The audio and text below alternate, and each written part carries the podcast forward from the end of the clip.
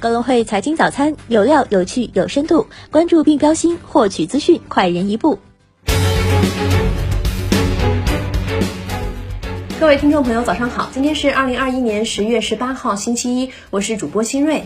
天气逐渐转凉了，大家一定要注意保暖。下面让我们一起来看一看有哪些重要的财经资讯值得我们关注吧。首先，我们来回顾一下过去一周全球股市热点。在 A 股方面，因外围市场走好，刺激资金有所回流。周五，上证指数涨百分之零点四，深成指涨百分之零点五二。因权重股集体大涨，创业板指数收涨百分之一点八八。板块上，休闲服务、煤炭能源。半导体、汽车、有色板块强势回升，航运、农产品、造纸、餐饮、家装等板块表现弱势。北上资金周五小幅净流入十五亿元，光伏、电子、汽车行业龙头被明显关注，伊利股份、宁德时代、美的集团、长江电力、立讯精密获资金大幅流入。五粮液、维尔股份、茅台、东方财富、招商银行等资金流出居前。本周重点关注周一的三季度 GDP、社零销售等重磅数据。再来关注下港股方面，上周在外围市场走强及权重股集体回升的影响之下，主要股指先跌后涨。恒指周五涨百分之一点四八，国指涨百分之一点三二，恒生科技指数涨百分之一点九二。互联网科技巨头继续回暖，教育股全面大涨回暖，汽车、黄金、烟草、有色、消费板块明显大涨，航运、生物科技、煤炭、地产等板块强势回落。南向资金全周净流入四十三点七一亿港元，腾讯、美团、舜宇光学、中海油、比亚迪等资金流入明显，药明生物、东岳集团、小米、李宁、赣锋锂业等资金流出居前。再来关注下美股方面，受九月消费数据明显好于预期及上市公司三季报业绩普遍走好的利好影响，周五三大指数继续强势收涨，道指涨百分之一点零九，纳指涨百分之零点五，标普五百指数涨百分之零点七五，市场情绪明显回升。在板块上，金属、能源、汽车、零售消费等板块继续维持强势，海运、光伏、公用事业等板块分化回落。本周重点关注 PMI 数据、API 原油库存、美联储对经济前景的讲话。中概股方面，上周五明星股表现整体平淡，阿里、京东小幅上涨，拼多多按周表现削弱。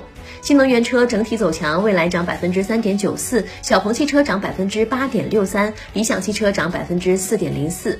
互联网券商继续大跌，富途控股跌百分之十三点六六，向上融科跌百分之三点三。那么我们再来关注一下宏观经济方面的消息。工业和信息化部部长肖亚庆表示，正在抓紧编制中小企业发展“十四五”规划，将着力破除各类隐形壁垒，消除影响公平竞争、妨碍创新的各种制度束缚，切实保障中小企业公平参与市场竞争，并加大优质企业培育力度。电改实施首日，江苏省煤电基准价为每兆瓦时三百九十一元，此次成交价距基准价上浮了百分之十九点九四。陕西新增两例外省游客核酸检测阳性病例，两人是夫妻，均为上海某高校退休教师。我们再来关注一下公司方面的消息，全球持有贵州茅台最多的基金三季度减持贵州茅台超百分之十。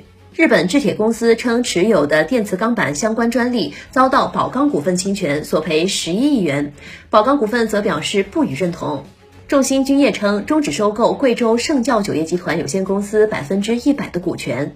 科沃斯拟投资约十亿元建设年产一千二百万台高端智能生活电器制造中心。巨人网络拟以现金方式收购东正瑞波方面特有的淘米集团百分之七十二点八一权益。初步沟通，淘米集团的企业价值估值为十五亿元，最终交易价格将由双方进一步协商确定。